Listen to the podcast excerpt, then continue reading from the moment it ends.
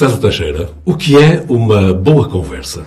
Antes de mais, naturalmente cumprimentar o António, uh, agradecer-lhe o convite e queria dizer desde já que uma boa conversa tem de ser uma conversa em que uma pessoa consiga aprender algo.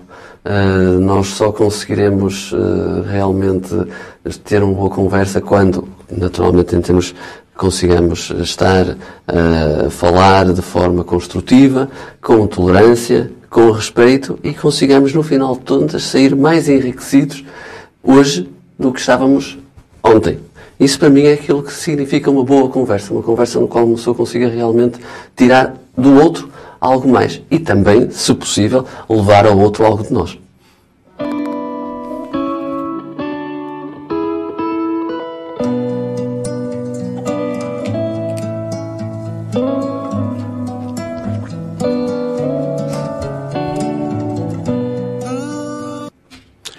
César Nuno da Costa Teixeira.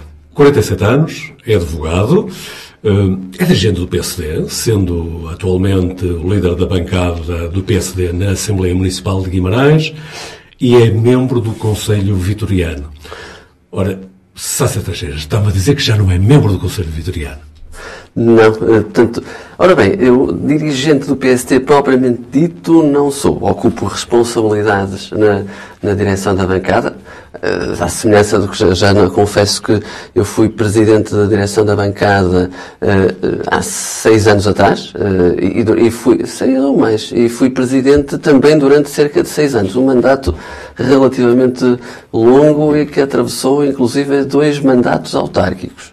Eh, todos eles com o Dr. Domingos Bragança. Mas em termos de direção política, direção partidária, ocupar cargos partidários, tirando talvez neste momento a presidência do Conselho de Jurisdição Distrital no PSD, realmente não, não tenho, não tenho essa Já falaremos melhor sobre essa, sobre a intervenção do César na, na vida política estava-me a dar sinal que também não pertence ao Conselho Vitoriano. Já fui, já fui membro do Conselho Vitoriano, na altura, e com muito orgulho, naturalmente. Eu confesso que Vitória é um ponto fraco. Quem me conhece sabe muito bem que Vitória é um ponto fraco, em que uma pessoa com fraco ou forte, dependendo da perspectiva, é que naturalmente acaba por acabamos por conduzir aquilo que são as nossas emoções. Vitória sempre me acompanhou desde uh, pequenino, lembro-me bem perfeitamente dos tempos que passava ainda no vinho, com 5, 6 anos, nomeadamente com o meu avô materno, que foi quem me introduziu o bichinho do Vitória e alguns amigos e vizinhos, naturalmente, nomeadamente na altura. Lembro perfeitamente desses, tenho, tenho essa memória eh, clara de, desde os, nos meus primeiros tempos de estar, de viver a vida do Vitória de forma intensa e que foi, mantendo, foi se mantendo durante, durante décadas, inclusivamente nos tempos em que estava na faculdade, em que eu penso que, mesmo tendo estudado uh, em Lisboa, como estudei durante cinco anos, eu estou convencido que terei falhado durante estes cinco anos meia dúzia de jogos aqui no estado de Vitória. Era, uma, é era quase uma religião vir aqui de 15 em 15 dias ver os jogos de Vitória. Essa é uma das curiosidades que eu tenho relativamente à presença do César. Estou a imaginar o César no estádio do Vitória, mas isso, se não se importar, falaremos mais daqui um pouco, porque veja, César Teixeira é desde que se lembra, sempre o Vitória esteve no centro das suas atenções. Provavelmente nasceu em Guimarães, no antigo hospital, no Hospital dos Capuchos. Nasci eh, no, em Guimarães, em frente ao Estado de Vitória, na clínica, na antiga, na, clínica. Na antiga clínica. Ou seja, isso faz do César um vimaranense eh, à prova de qualquer, de qualquer disputa. Eu, naturalmente, nasci cresci e morrerei vimaranense, isso não há dúvida, não há dúvida nenhuma. Vivo intensamente os problemas da, da minha cidade, do meu conselho, uh, e naturalmente é uma, uma, paixão desde sempre. A minha cidade uh, é uma paixão. Então, então vamos, vamos, tentar reconstruir esse percurso de, de alguns anos que eu trazo até agora, e eu era capaz de lhe propor que olhássemos um pouquinho para trás por exemplo, até à escola primária. Uh, geralmente a escola primária marca-nos a todos. Há sempre alguém que nos marca, de uma forma positiva ou não, uma professora. Que memórias é que o César tem da sua escola primária? Eh, eu passei, a minha escola primária foi, eu tive, tive passei por duas escolas. Uh, eu entrei muito cedo para a escola, entrei com 5 anos. Uh, e Como é que se explica tão cedo? É, realmente, eu, eu tive, fiz o meu infantário, fiz no, no patronato da, da, da, da Oliveira.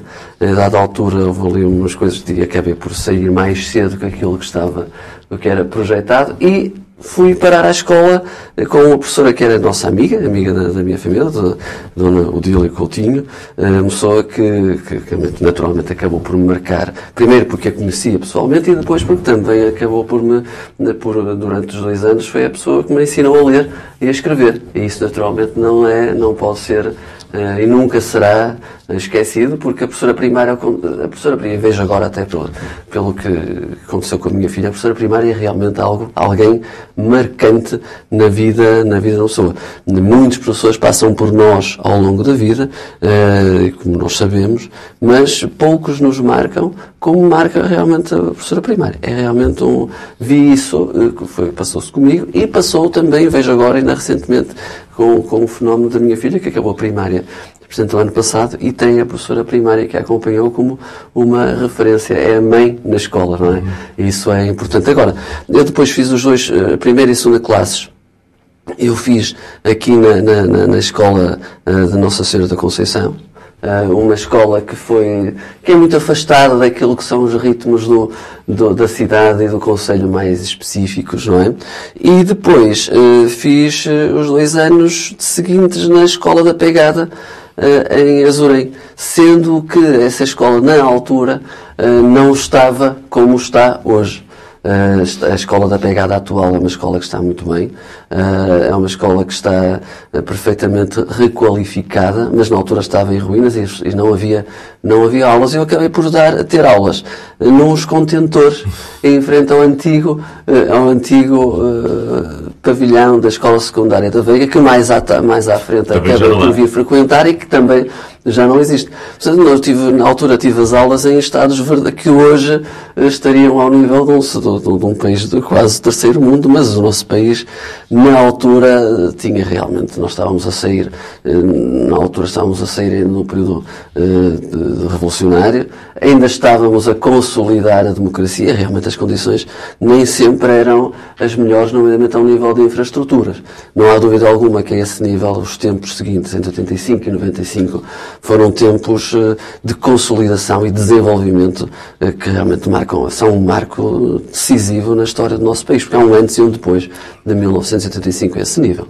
E, e depois, eh, ciclo preparatório? Estou que as, peço desculpa, que as novas gerações uh, hoje em dia nem calculam, e eu estou, acabei por estar numa geração de transição e acabei por perceber um bocadinho aquilo que eram antes e agora, aquilo que é o depois, realmente, o, não se consegue perceber realmente as deficiências estruturais que nós hoje nos queixamos que possam existir, mas são incomensuravelmente uh, superiores às situações que, que, realmente nós ainda acabamos por verificar e que a geração dos meus pais realmente constatava uh, de forma claríssima. E depois há o ciclo preparatório, provavelmente na João Sim, de Meira. Sim, o ciclo preparatório na João de Meira, dois anos. Já na, na, na, atual localização da João de Meira. Na atual localização, mas também a escola que tal qual hoje a conhecemos não é a escola que, a escola que, que, que eu frequentei. Claro. Eu confesso que uh, ainda há uns tempos atrás uh, tive de ir lá por, por, motivo, por outros motivos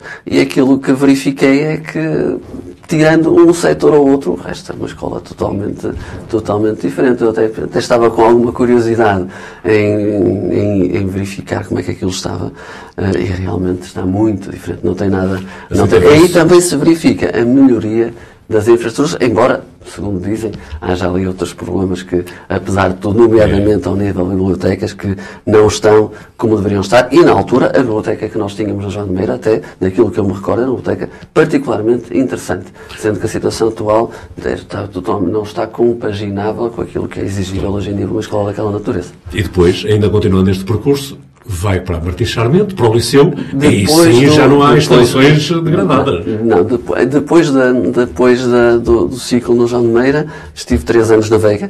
Na Veiga. Uh, na Veiga uh, uma escola que já desapareceu. Uma escola. Parece que é a sua cidade, é uma Exatamente. É, estive três anos na Veiga. Foi, um, foram, tipo, uma realidade, uma realidade diferente, mas foi um, foram, foram anos muito, muito interessantes. A nível pessoal, uh, conheci pessoas que ainda hoje uh, tenho bastante, bastante contacto. Uh, era, uma, era uma escola que tinha um ambiente relativamente familiar. Era um ambiente muito interessante. Os professores eram, eram muito próximos e realmente foi uma escola que gostei de frequentar. E depois sim, depois temos o liceu. temos o liceu. eu lembro-me que foi na Veiga tínhamos um, também sem grandes condições em termos de infraestrutura, aquilo era um pré-fabricado, e quando chego ao liceu tem ali uma, aqui está, tinha aqui uma, tinha aqui uma, uma componente clássica uh, uhum. que claramente uh, era diferente. Duas memórias própria, desse tempo. Duas memórias, tenho duas, tem, uh, grande, uma boa parte de, de, amigos meus e de relacionamentos pessoais da vida de hoje, ao contrário do que acontece, por exemplo, com a Veiga, que as pessoas conheçam, mas estão um bocadinho mais uh, diluídas. No, no, Liceu Sansão tenho grandes amigos que ainda fazem parte do meu, do meu dia a dia, de quer profissionais, quer, quer quer pessoais, quer aos mais diversos níveis. E aquilo que mais me marcou até no liceu foi quando eh, entrei na, na, sala de aula e verifiquei uma sala de aula clássica, eh, com o estrado, com o professor na parte superior, com aquelas eh, carteiras eh, totalmente diferentes daquelas carteiras que, que, nós estávamos habituados na Veiga. Mas foram três anos muito, muito, muito, muito agradáveis. Eh, também tive dois anos com, mas já fazia parte do currículo, tinha dois anos com uma turma consolidada e depois um, um, um décimo segundo ano em que tínhamos uma fusão depois de outras turmas e também aí conheci novas pessoas. Foi, foi, foram três anos muito, muito, muito interessantes. Gostei muito de no liceu. E também, também, já lá estive posteriormente, até no, na altura ao serviço do, no, numa iniciativa que desenvolvemos quando, quando estive, no ano em que fui presidente do Lions Club de Guimarães, uhum. uh, e estive lá uh, numa iniciativa de que nós na altura fizemos uma campanha é, para comemorar o Dia Mundial da Língua Portuguesa, fizemos uma campanha uh, em que promovemos uma recolha de livros escolares, de, de livros infantis e juvenis para distribuir pelas, pelas eh, crianças e jovens que vivem em habitações sociais do Conselho de Guimarães.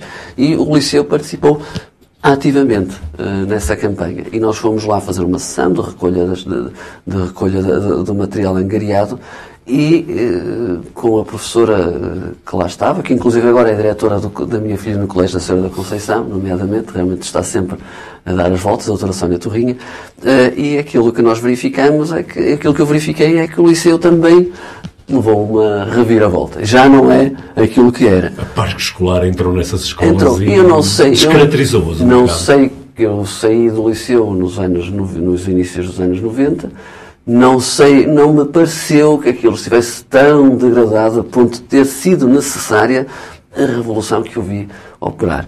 Eu acho que, mesmo em termos de arquitetura, perdeu-se um, ou descaracterizou-se um determinado tipo de construção que era típico de uma determinada época e que nós temos de, bom ou má determinada época, mas nós temos de preservar sempre as nossas memórias. E eu acho que ali, como em muitos outros sítios, esta necessidade que houve de fazer construção, construção, construção, acabou por descaracterizar muitas das peças arquitetónicas e edifícios que nós tínhamos e que realmente provavelmente não se justificariam. Mas também isso depois justificou muitas das, necessidades pelas quais, coletivamente, nós portugueses, infelizmente, acabamos por passar nos tempos subsequentes. Desses, tempos, da, desses tempos da Martim Charmento, ou do Liceu, como vulgarmente é conhecido, uh, intervenção associativa nessa altura já ou foi apenas um estudante aplicado a preparar-se para o próximo passo?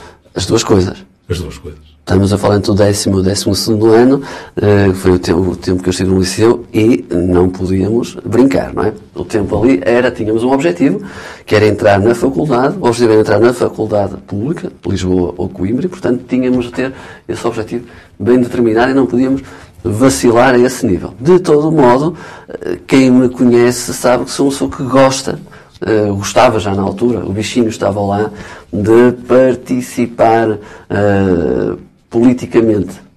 E que politicamente não é necessariamente em termos partidários, já politicamente. E participava já com 14, 15 anos em termos políticos, sendo eu, penso que já seria militante da, da, da JST, por um lado, e por outro lado, lembro que em termos de participação não associativa, que eu isso no secundário não a tive, mas tive participa, tivemos alguma participação, nomeadamente no, na organização de manifestações, a quando na altura da célebre PGE, Aí lembro-me de ter feito uh, intervenção, uh, na altura com várias outras pessoas que ainda hoje conheço, e algumas delas são meus amigos. Recordo-me, por exemplo, o Zé João Torrinha, uh, recordo-me do, do, Pedro Mota Prego.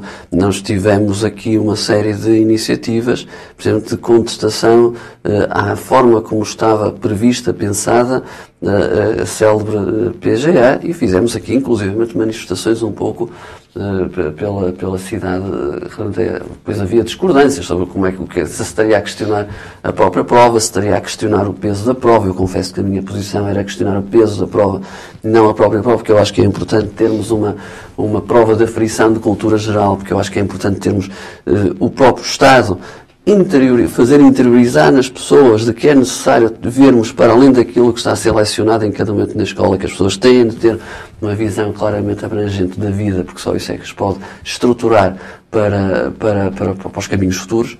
Eh, portanto, eu lembro perfeitamente dessa, dessa, dessa minha intervenção, que ainda, foram, ainda, foi, ainda foi, foi uma situação interessante eh, a esse nível daquilo que pudemos fazer e que acabamos por eh, realizar. Em termos locais, no tempo do secundário, que eu me esteja a recordar, penso que terá sido basicamente esta situação. Depois foi, comecei os meus tempos de militante da JST, eu penso que na altura uh, o presidente da JST, quando eu entrei, era, um, uh, era uh, Paulo Castro, uhum. que agora é o meu colega. Depois não acabou por não ter, mas era uma pessoa muito empenhada, muito nas, nas lides partidárias. E depois veio uma outra pessoa que pouca gente conhece, que chama-se Emílio Guerreiro, foi o, que era na altura, sou presidente da JTC de Guimarães. Nós vamos já ver esse aspecto particular da, da JTC, porque agora, se me permite, eu gostava de continuar ainda na, em termos académicos. Uhum. Porque depois, eh, depois de concluir aqui o 12 ano, vai para a faculdade, Faculdade de Direito da Universidade de Lisboa. E a pergunta é, é simples, mas que se impõe. Porquê Direito? Foi a única opção? Foi a única. Eh, foi, portanto, eu entrei em Direito com, na Faculdade de Direito de Lisboa com 17 anos. Portanto, eu cheguei uh, a Lisboa uh, com, portanto, 17 anos feitos em junho e em outubro estava em Lisboa, na grande cidade, em, com 17 anos uh, lançado ao Muito moço, não é? Muito, muito novinho, realmente.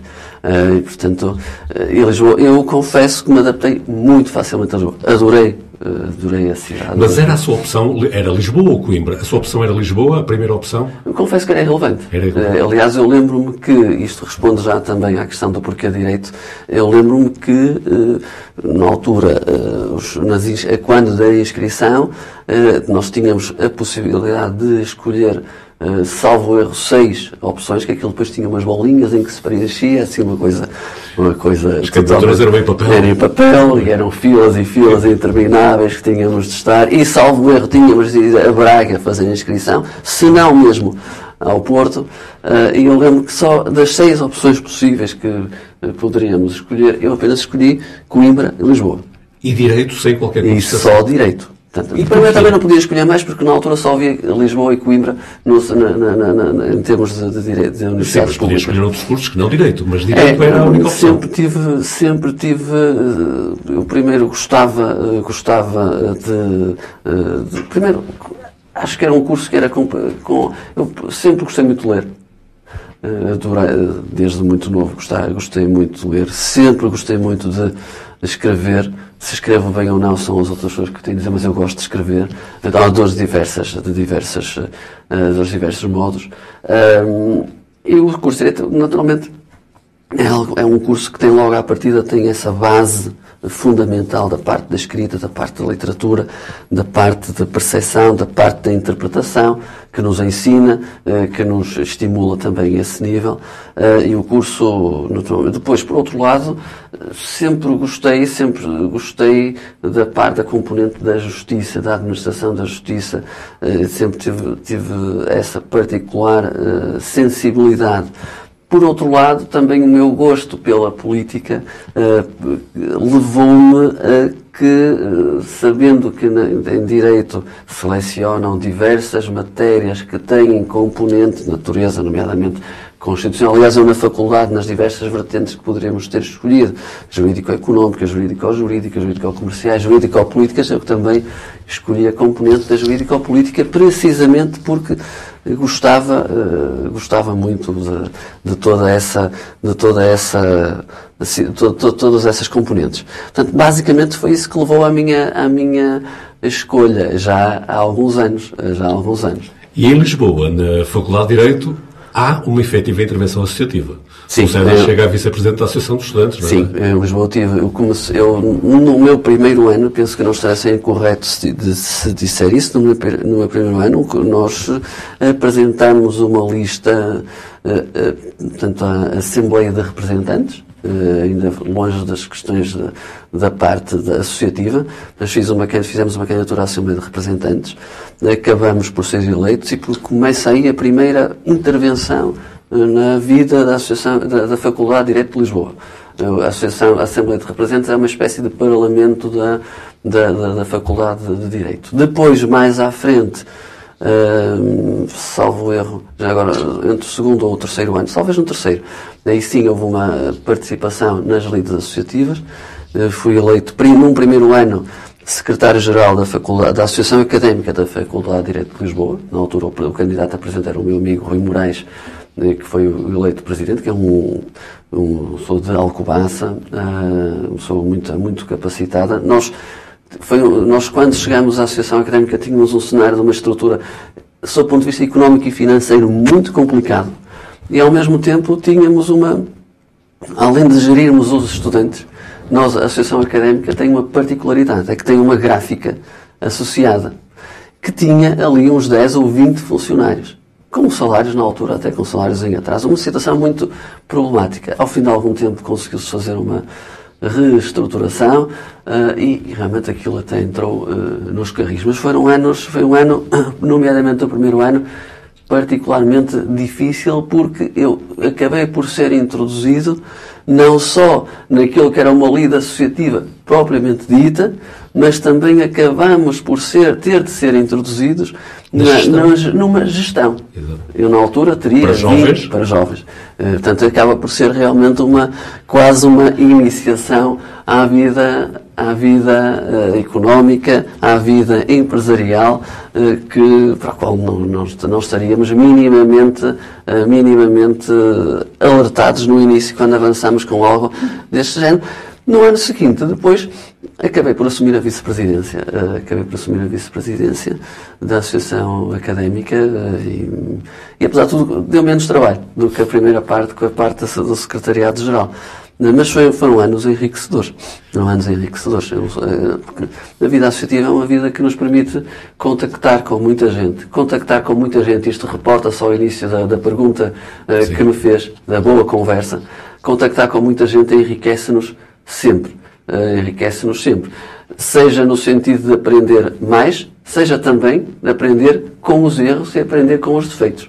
Há pouco, quando fiz a primeira, a primeira, quando fez a primeira pergunta, falei numa vertente mais fantasiosa, mas às vezes, e, muito, e muitas das vezes, aprendemos muito com os nossos erros, batendo com a cabeça na parede, conhecendo as pessoas, conhecendo os defeitos e, naturalmente, corrigindo.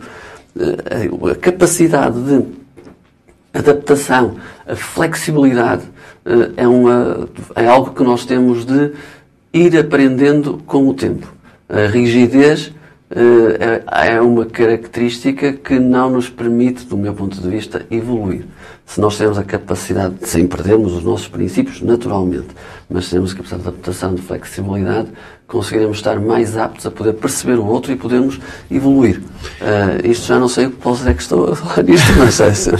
no, um, concluída essa, essa presença em Lisboa, regressa a Guimarães, mas eu ainda queria voltar um pouquinho mais atrás. Já por várias vezes aqui ao longo da nossa conversa se aflorou a participação do César Deixeira na, na vida pública, na atividade política. Adera ao PSD, ainda muito jovem, à JSD, Sim. obviamente, e a pergunta é, porquê? Porquê o PSD? É uma pergunta que várias, por acaso é uma pergunta que muitas vezes. se põe a si mesmo, não? Pergunto muitas vezes. Ainda há pouco tempo eh, é uma pergunta que, que, que, esteve mais em cima da mesa do que aquilo que poderia eh, estar eh, em perspectiva. Mas, mas é, muitas pessoas me fazem essa pergunta porque quem me conhece sabe o meu quadro estrutural de valores e fazem muitas vezes essas questões dessa natureza. Eu confesso que o primeiro, primeiro fundamento que eu me recordo que me levou a estar uh, onde estou uh, chama-se professor Cavaco Silva. Foi uma pessoa que eu, quando começo a perceber um bocadinho as coisas, terei 10 anos, vejo o professor Cavaco Silva como Primeiro-Ministro e vejo, vejo realmente um homem que conseguiu trazer um desenvolvimento para o nosso país que realmente nós nem antes tínhamos, nem depois o voltamos a ter como aquilo, como, como aquele período em que, em que fizemos aquilo que foi feito coletivamente. Eu acho que é um, temos essa dívida de gratidão para com o professor Cavaco Silva enquanto Primeiro-Ministro eh, e eu, como sou que gosto, eh, porque eu sou conservadora como eu nos costumes, e, eh, do seu ponto de vista económico, consegue temperar o liberalismo, que recordo foi o professor Cavaco Silva que nos abriu em termos económicos uh, e nos libertou em termos económicos de alguma situação uh, em, que estava, em que vínhamos ainda de um pendor revolucionário que conseguiu, para fazer os compromissos que são feitos numa revolução, teve de pôr, inclusive em termos constitucionais, uh, princípios que, eh, pronto, que naturalmente não são compatíveis com um país democrático como aquele que nós hoje temos, eh, e com, desde, desde logo televisões públicas, eh, temos uma, uma, setores empresariais que estavam totalmente agrilhoados na máquina do Estado, que tiveram de ser libertados, e por isso foi necessário fazer, inclusivamente fazer revisões constitucionais. Mas aquilo que nós poderíamos dizer, precisamente, este foi um fator depois, o fator também de ser um partido que, onde poderíamos acabar. É um partido, depois era um partido. Isso eu gostava e gosto. Que era um partido que eh, conseguia ser aquilo que muitas vezes se diz como albergue espanhol. Estava eu acho que isso é uma... precisamente essa expressão é, e a pensar se lhe poderia utilizar. É, eu isso acho, acho uma coisa notável que nós conseguíamos fazer, conseguíamos Uh, tirando alguns períodos que às vezes isso que, que, que, que, se procura se afunilar um bocadinho mais a vertente, mas regra geral, ao longo dos, dos, dos, das décadas de história no partido, aquilo que verificou é que nós conseguíamos fazer conviver entre nós liberais, sociais-democratas, stricto senso, social-cristãos, conseguíamos fazer uh, albergar.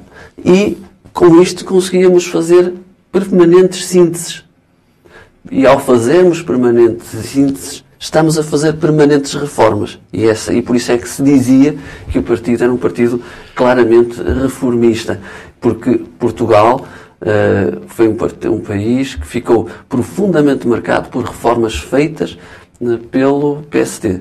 E isto, eh, naturalmente, eh, é uma virtude que, do meu ponto de vista, também se explica muito por esta inquietude que se vive internamente no partido. O César Teixeira adera à JCD, com que idade? Era muito jovem ter, devia ter 14 anos, quando fiz, quando fiz a ficha de, de inscrição, depois, em termos de responsabilidade eh, de ocupar cargos propriamente ditos, eu penso que só os ocupei já eh, enquanto estava na faculdade. Eu fui dirigente de, aqui na JST, na altura eh, fiz parte de comissões políticas de Eduardo Marques, do Luís Miguel Salgado Fernandes, e depois acabei por assumir a presença da JST já, já tinha o curso terminado. Portanto, Nós temos uma, 21, precisamente desse, desse, tempo do Presidente da JSC, temos uma fotografia que recorda os diferentes presidentes que a, que a JSC teve em Guimarães.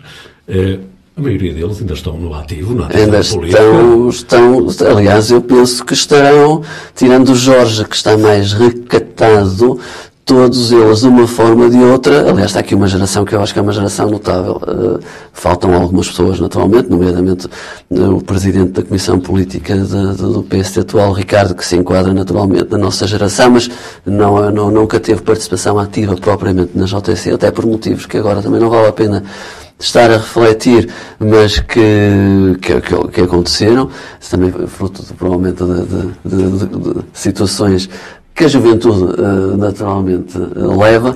Agora, isto, é isto foi retirado sei, há pouco tempo, talvez num, num, jantar em que foi desenvolvido, talvez tivesse sido o Alexandre Barros da Cunha, presidente da JST, ou o Tiago Laranjeiro, em que foram convidados e reunidos todos os presidentes da JST, e realmente ali está. Ali o César falou que é uma geração que, que marcou.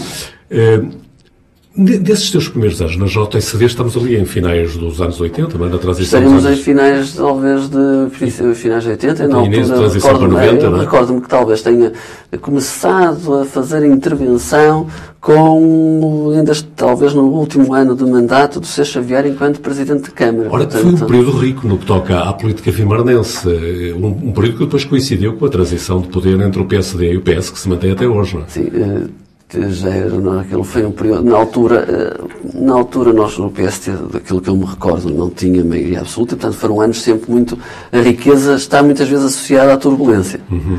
Um, porque a turbulência também já era permanente inconformismo, permanente, uh, um estado permanente de estarmos à procura de algo mais.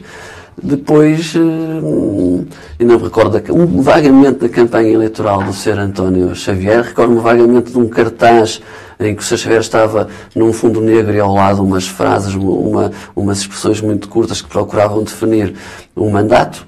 Surpreendentemente, as coisas não aconteceram como, como aquilo, como, como, como deveriam, eram expectáveis de ter acontecido. E em 89 surge António Magalhães e desde então temos aqui um, temos aqui um longo uh, reinado do Partido Socialista que vai quase, já, já vai ultrapassar uh, os, 30, os, 30, os 30 anos. E alguns anos. 30 e alguns anos. Um, que é uma situação realmente muito a esse nível de uma situação. Mas depois lembro-me bem da forma como foi feita a com lá, lá está, tivemos o, o Partido Socialista surgiu logo com maioria absoluta, ao contrário do que tinha acontecido, porque foi naquele ano, naqueles anos que começou também uma tendência para a bipartidarização a nível local e a nível nacional, o que leva a que houvesse maior propensão para, nomeadamente ao nível municipal, haver mais maiorias absolutas. Porque daquilo que eu vou vendo e vou analisando, nós tínhamos, uh, entre 70 e 80 tínhamos dois partidos, CDS e, o PCP uh, eh, com uh, bons resultados eleitorais. Uh, Nessa altura, César, quando ainda era muito jovem, participava ativamente na atividade partidária, na vida política, mas eu recordo-me que, em tempos, falando com um seu colega do ensino secundário do liceu, ele me dizia este a ideia era esta, não seriam exatamente estas palavras, a ideia era esta, dizia-me, o César Teixeira era o mais bem preparado da nossa geração, era o mais aguerrido. Uh, tínhamos valentes discussões políticas, às vezes naquelas escadas do liceu. Vivia assim a, a política com essa paixão, César? Eh, eh, quem, quem disse isso, naturalmente, tipo, é uma opinião do próprio e, portanto, só condiciona o próprio. Eh, eu aquilo que diria, como fruto daquilo que nós estamos aqui a, a falar, que, naturalmente, que, primeiro lugar, é, somos mais, uh, vivemos as coisas mais intensamente naquela idade. Naquela, naquelas idades, naturalmente, não há meio termo. É tudo muito mais aceso, uh, muito mais vibrante, muito mais aguerrido. Uh, seja no que for. Eh, na vida pessoal, na vida profissional, não, mas na, na, vida pessoal, na vida afetiva, na vida, em todos os aspectos nós vivemos coisas muito mais intensamente e, portanto, essa expressão do aguerrido pode justificar-se a esse nível. Uh, por outro lado, também temos de ter em conta que estamos ainda no, tanto, 70, temos a Revolução. Ainda, né? estamos, estamos a Revolução em 74 Uh, e pouco tempo depois, nós com ainda pouco, nós estávamos, estávamos realmente a viver algum período pós-revolucionário de consolidação da democracia, em que havia marcas fortes à esquerda e à direita daquilo que era o, o antes do 25 de Abril e aquilo que foi o pós-25 de Abril, que bastava um pequeno rastilho para acender um bocadinho mais uh, Mas mesmo hoje, César, mesmo hoje na sua atividade política, sobretudo na participação na Assembleia Municipal, o César também tem uma atitude que eu diria também de. Eh, não diria aguerrido, mas de alguma firmeza na defesa de posições e a forma como às vezes intervém. Eh, estou, estou, a ver bem, eu do lado da bancada do público, quando olho o César, o César Teixeira político. Tal, isso já não sou eu quem o pode dizer, não é? Eu aquilo que eu posso dizer daquilo que é o meu eu, para transmitir para quem, ao outro, o que eu posso dizer é o seguinte, às vezes não sou tão aguerrido e tão emotivo quanto poderia ou gostaria de ser, melhor dizendo, poderia, poderia ser, quanto gostaria de ser. Contém-se, é isso? Às vezes tem de ser, não só quando está em determinadas funções, tem de procurar, e quando tem de procurar, tem de procurar naturalmente moderar, porque aliás a tendência, a tendência hoje em dia é para esta polarização uh, dos discursos que radicaliza, uh, radicaliza muito. O problema é que às vezes radicaliza-se a forma e radicaliza-se a substância. Uh, pronto, às vezes radicalizar a forma também tem o seu quê de, de interessante se não radicaliza. Faz parte da, Faz parte da retórica. Uh, às vezes temos radicalizar, eu acho que até é salutar, até para fugirmos do politicamente correto. Sem naturalmente eh, provocar grandes estragos, realmente ao nível das relações institucionais, que é importante sempre mantê-las. Hoje em dia, infelizmente, além da radicalização da forma, temos a radicalização da substância. Uma aliada à outra, são fatores que, que são, que podem ser uh, preocupantes embora não tanto no nosso país, que eu acho que, apesar, mesmo os nossos extremos, são relativamente moderados face àquilo que nós uh, vemos um bocadinho por esse mundo fora. Mas, uh, mas realmente, uh, podendo, gostaria de ser um bocadinho mais aguerrido e solto, naturalmente. Às vezes, quando somos nós a definir por nós as estratégias, os fins, podemos tocar a música, ou fazer tocar a música de acordo com a estratégia que nós próprios definimos. Quando naturalmente estamos num coletivo, temos de estar e temos de respeitar aquilo que é definido, uh, definido, por, uh, definido coletivamente, naturalmente. Mas essa, essa postura, então, de alguma racionalidade, de alguma contenção que impõe a si próprio, leva-me a olhar para um outro aspecto do César Teixeira enquanto cidadão. Eu estou a imaginar o César Teixeira sentado na bancada do estádio Dom Afonso Henriques, uh, por exemplo, num Vitória Braga, eh, bem quente, bem vibrante. Estou a imaginar como é que o César Teixeira se comportará. Temos o mesmo César Teixeira ou, pelo contrário, temos outro, completamente diferente? Já foi pior. pior no sentido que é mais temperamental. Pior ou melhor, depende da perspectiva. mas é muito, mais, mais impulsivo, mais, mais com uma mola na cadeira para qualquer coisa. Depois, eh, eh, depois o tempo acaba, vai-nos acabar por moderar. Mas o Vitória, o Vitória, eh, o Vitória tira-nos um bocadinho alguma racionalidade na, na apreciação e fazemos uh, fazemos alguns comentários que nem sempre são aqueles comentários que se enquadram naquilo que é o normal cotidiano. Mas também digo uma coisa, uh, eu, o Vitória não fosse assim, também não era vivido com a mesma paixão. Tem que ser uh, assim. Tem de ser assim. O Vitória tem Aquela que... ideia de que ganha o melhor, não, ah, não, não, não se aplica. Não, não, não, não, sou, não, não, não, e daí, tipo, é bonito ser aplicado aos outros. Mas não, mas aqui, aqui não, não, não. Vitória, realmente, eu tenho vários episódios da minha vida ligados ao Vitória, de, de, de acompanhar a Vitória em diversas deslocações, uh, dos mais diversas, das mais diversas maneiras, de, com as mais diversas pessoas. Uh, e, portanto, tenho tanta coisa associada ao Vitória que, naturalmente, não, não, não pode ser visto com racionalidade. Quando passar a ver o Vitória demasiado racional, provavelmente já não estarei a falar, já não estarei com a mesma paixão, com a mesma emoção. Embora reconheça, e ainda recentemente uh, tivemos uma Assembleia Geral que aprovou, uh, e muito bem, do meu ponto de vista, é uma inevitabilidade histórica, porque nós não conseguimos aliar, uh, aliar o ideal à realidade. Nós temos de condicionar, a condicionar o ideal à realidade. E, provavelmente, é uma inevitabilidade aquilo que ontem foi deliberado pelos sócios e bem e que acabou por por acontecer. Tanto, mas apesar de tudo temos de, voltando, temos Ontem, temos... porque estamos a gravar esta conversa num sábado, dia 4 de março. Sim, a Assembleia Geral que aprovou, que aprovou, que aprovou o início de um processo de venda das ações, da parte das ações de Vitória. Ou seja, se eu quisesse fazer um retrato completo do César Teixeira, o Vitória tinha que inevitavelmente entrar. Ah, sim, isso. E quem me conhece sabe, quem me conhece no meu vida sabe, sabe que isso que realmente é uma coisa, é algo que faz parte da, da, da minha, da história da minha vida. Portanto, isso é inevitável. Ou seja, nesta tentativa... E atenção que, por exemplo, aliás, eu recordo-me, um dos momentos mais felizes da minha vida foi realmente quando a Vitória uh, está um bocado com, uh, tipo, dizemos isto, é assim um bocado redutor de nós próprios, mas é um facto. Mas que a vitória uh, na Taça de Portugal em Lisboa no João foi um dos dias mais felizes da minha vida. É pena que tivesse de demorar tanto tempo para ter, ter feito, ter tido aquela alegria, mas, apesar de tudo, aquele momento em concreto foi um momento em que me fez recordar, eh, gostaria de ter estado com o meu avô ali, porque realmente foi quem me levou para, para, para, para aquilo, e que realmente, seguramente se tivesse assistido àquilo que assistiu, ficaria imensamente eh, contente, e foi um momento, foi um dia marcante, um dia marcante do qual não me esqueço e podemos ganhar mais três ou quatro taças e oxalá as ganhamos e as consigamos ganhar mais do que isso, que nunca será como foi.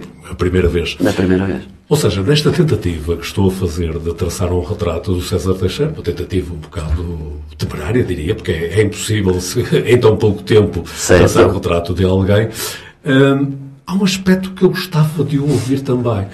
É, estamos no tempo das redes sociais. O César Teixeira também está nas redes sociais. Mas é curioso que, pelo menos a forma como eu vejo a presença do César Teixeira nas redes sociais, desmente um bocado este, precisamente o social.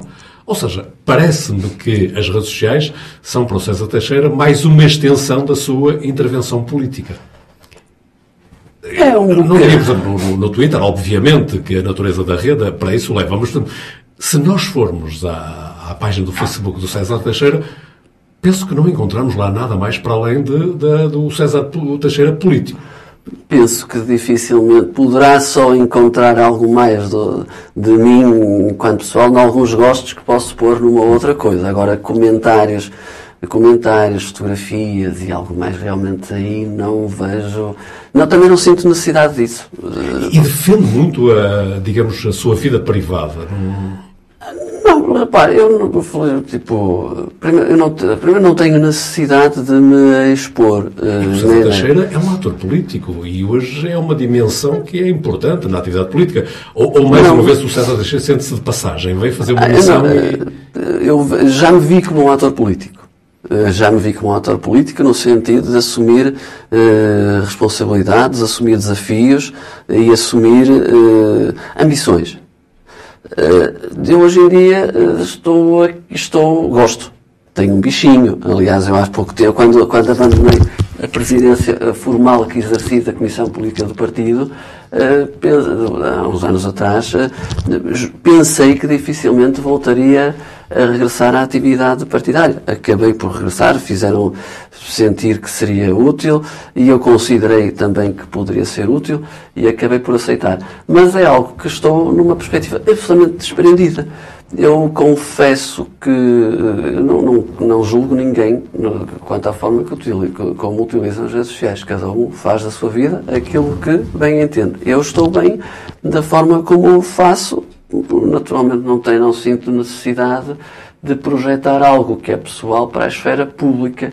Eh, e acho que devemos, do meu ponto de vista, eh, concentrar-nos muito mais na forma. Hoje em dia é uma característica da, da, do, do, da atual situação, é concentrarmos muito mais na forma, muito mais na aparência e menos na substância eu acho que ao projetarmos situações como esta de que estamos a falar, estamos a contribuir para a projeção da forma, para a projeção da aparência e menos para a projeção da substância. Agora, voltando a este ponto, também nunca senti durante a minha vida a necessidade de fazer essa projeção pessoal. Admito que, sendo um ator político com responsabilidade e com ambição, talvez sentisse a necessidade de, sem pisar determinadas linhas, acabar por projetar algo mais, até porque as pessoas podem querer conhecer algo mais da pessoa para além daquilo que ela projeta das ideias. Portanto, agora, tem de haver sempre algum equilíbrio. Porque aquilo que muitas vezes nós verificamos é atores políticos, sociais, a queixarem-se depois de consequências de alguma falta de privacidade e de invasão da esfera privada em virtude precisamente da esfera pública.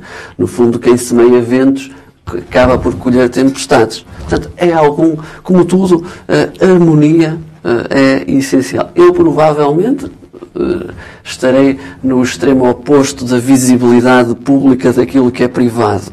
Faço, não faço porque realmente não tenho necessidade, não tenho necessidade pessoal de me expor, de, de me exibir, eh, e, portanto, exibir aqui no bom sentido da palavra, não no sentido pejorativo, não tenho essa necessidade, e, portanto, estou a essa, portanto é isto, e não, mas também, não, eu não condeno ninguém, nem julgo ninguém por fazer aquilo que entende, porque numa sociedade livre cada um faz aquilo que entende, desde que não prejudique os outros. Isto é uma inevitabilidade, o nosso tempo já chegou ao fim e ainda teria mais uma série de tantas coisas que eu gostava de ter falado com César. Por exemplo, gostava de o ter ouvido sobre a sua experiência no Lions, ainda embora nos tenha há pouco feito uma breve referência. Gostava de ter falado consigo sobre isso, infelizmente ah, não pode foi. ser, mas eu, eu era capaz de lhe fazer um desafio, César Teixeira. De tudo que conversamos até agora, provavelmente haveria algo mais que o César gostava que eu lhe tivesse levado a conversa para aí. Do que é que não falamos e deveríamos ter falado? Assim, muito brevemente. Não, essa, parte, essa parte que falamos de Lions leva depois a outra que eu agora estou a desenvolver eh, e que não estava, que, que assumi agora funções recentemente na, na mesa da Misericórdia, da, da Santa Casa da Misericórdia de Guimarães, uh, e são matérias de, de natureza social na relação com as pessoas com a terceira idade que agora a terceira idade já é quase uma quarta idade, mas é uma idade muito uh, com problemas uh, complicados aos mais diversos níveis, mas são, são áreas eh, que, em virtude até da sensibilidade que desenvolvi no Lions, que acabei, que estou agora a procurar, que estou agora com muito gosto, muita motivação a procurar. Eu confesso que o ano em que exerci funções no Lions foi um ano que gostei muito. e pude foi um ano marcado pela pandemia.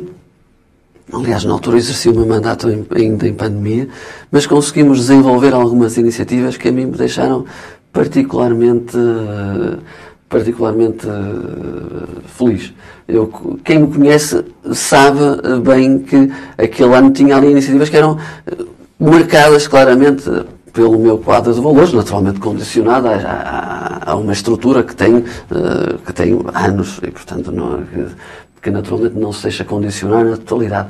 Mas uh, uma participação que houve naquele no concurso de escrita que nós desenvolvemos, uh, que, que, que, foi algo que foi com muita participação da comunidade educativa e o auxílio da Câmara também para motivar as, para motivar as escolas a pressão foi também decisivo, mas conseguimos, foi uma iniciativa que, que, que, me, que me deixou imensamente contente. Eh, foi um curso escrita que assinalámos o Dia Mundial da Língua Portuguesa, tivemos muitas pessoas a participar e a mandar textos em temas livres e, ao mesmo tempo, conseguimos fazer recolha de livros infantis e juvenis, que é algo que normalmente aquilo que se faz nestas instituições mais vocacionadas para a solidariedade é a campanha de, de recolha de brinquedos para se oferecer. Aquilo que nós pensamos foi cultura. Também é importante, as pessoas normalmente privilegiam aquela, as pessoas com menos capacidades económicas privilegiam eh, naturalmente a satisfação das necessidades básicas a cultura, não sendo teoricamente uma necessidade básica, é, do, meu, do nosso ponto de vista, algo que tem de ser elevado a essa categoria. Portanto, vamos então procurar gerar recursos para darmos àquelas que, famílias condições para poderem também ter direito a uma, a uma, necessidade básica, não física, mas básica em termos de desenvolvimento humano, e conseguimos recolher, a comunidade vimarnense foi excepcional, conseguimos recolher mesmo muito, muito, muitos, muitos livros em belíssimo estado, inclusive as próprias livrarias deram também livros, portanto foi a responsabilidade empresarial desta, também foi, foi é assinalável, conseguimos eh, atribuir muitos livros, mas mesmo muitos livros a diversas a diversas famílias. Inclusivamente, depois, lembro-me bem, isso eu gostei muito também, mesmo na fase de, do confinamento, uh, fomos, levamos uh, livros a crianças que estavam de famílias também socialmente vulneráveis para além das habitações sociais. Foi um ano muito interessante, depois tivemos outras iniciativas, mas foi um ano muito, muito interessante a esse nível. E eu era capaz, se me permitisse, lançar-lhe um último desafio, mesmo já estando muito para além do E se eu lhe disser que não permitia? Ficaríamos por aqui. Exato, essa, essa é a nossa premissa. Esta conversa vai até onde cada um de nós quiser. Muito bem. Mas mesmo assim, eu atrevo mesmo na eventualidade de dizer não, não permito, eu vou-lhe deixar o mesmo desafio. César Teixeira, imagina que em vez de estar aqui a conversar comigo, podia escolher outra pessoa. Com quem gostava de conversar? Alguém que seja próximo, então alguma figura. Eu lembro-me que o César Teixeira, ao longo da nossa conversa, várias vezes falou no seu avô seu avô materno? Depende, isto aqui há várias. Realmente, se eu pudesse falar com os meus avós, não é os avós maternos, naturalmente, realmente seria, seria uh, fenomenal. Uh, tipo, agora em termos de. Com, nós teríamos. Depende, há várias pessoas que gostaríamos de poder uh, falar entre as pessoas que já não estão entre nós. Isso naturalmente era uma coisa deliciosa. Mas. Sabe-se lá, sabe lá se a humanidade algum dia poderá fazer aquilo que hoje em dia parece impossível. Já há várias literatura com recurso à inteligência artificial pois. que nos diz que e há notícias sobre os chatos GTPs. É chato, é mas há quem agora já a questão da, da, da imortalidade. Ora, isto depende. Escolher uma pessoa acaba por ser injusto. E quando digo injusto, não sei, depende daquilo que nós em determinado momento queiramos, queiramos uh, falar uh, queiramos discutir, queiramos uh, debater, mas, mas realmente estão a pergunta da resposta difícil. Fica para a próxima. Realmente não estava, não estava preparado. Foi uma pergunta, foi um desafio uh, difícil. Eu gostava de corresponder, mas eu tenho várias pessoas com quem gostaria de, de poder ter esta conversa a nível político, a nível, a nível filosófico, a nível económico, portanto acaba por ser, porque eu gosto de aprender muito das conversas, eh, eu gosto, gosto muito de, de, de aprender. Eh, e realmente eh, eu gostava, gostava imenso de estar, de poder trocar conversas, por exemplo, ter uma conversa acesa, provavelmente, com uh, uma pessoa que provavelmente poderia deixá-lo de boca aberta, tendo em conta aquilo que é o meu, a minha estrutura intelectual. Mas gostava muito de conversar com José Saramago. Uh, José Saramago é uma pessoa que, uh, que desafia, que desafia, desafia, porque tem livros uh, belíssimos. Eu gosto muito da Jangada de Pedra. Uh, gosto muito uh, da Jangada de Pedra, que é um livro fenomenal. assim como também tem livros que eu não gosto, do ponto de vista literário. É um escritor, do meu ponto de vista, a esse nível, a esse nível marcante, porque tem livros que eu, sinceramente, li e nem sequer acabei por, nem sequer consegui acabar, assim como tem alguns livros que, que são interessantíssimos, mas é uma pessoa que gostava de confrontar a esse nível, com algumas, com algumas questões da literária, ao nível de pensamento, acho que com divergências profundas, e acho que a divergência seria, porque eu tenho, realmente estou nos antípodas na forma, na substância, mas acho que uma conversa seria, desde que houvesse respeito, seria interessante. Eh, porque eu acho que o partido, por exemplo, os comunistas são pessoas estrutura, muito estruturadas, mas essa estruturação uh, radical, uh, radical, uh, acho que gostava de perceber um bocadinho mais da forma interna de funcionamento, que acho que é uma coisa realmente interessante. Agora, eh, depois, naturalmente, eh, há outros, há outros eh, atores que gostaria de, de, de, abordar, mas este é um, é um, assim, passando, passando a memória, era uma pessoa interessante precisamente pela componente polémica. E acho que a polémica também, dentro de determinados a determinados quadros seria particularmente E partindo já deste, José Saramago, deixaremos a dúvida em quem nos segue quais seriam as outras pessoas com quem César Teixeira gostaria de falar.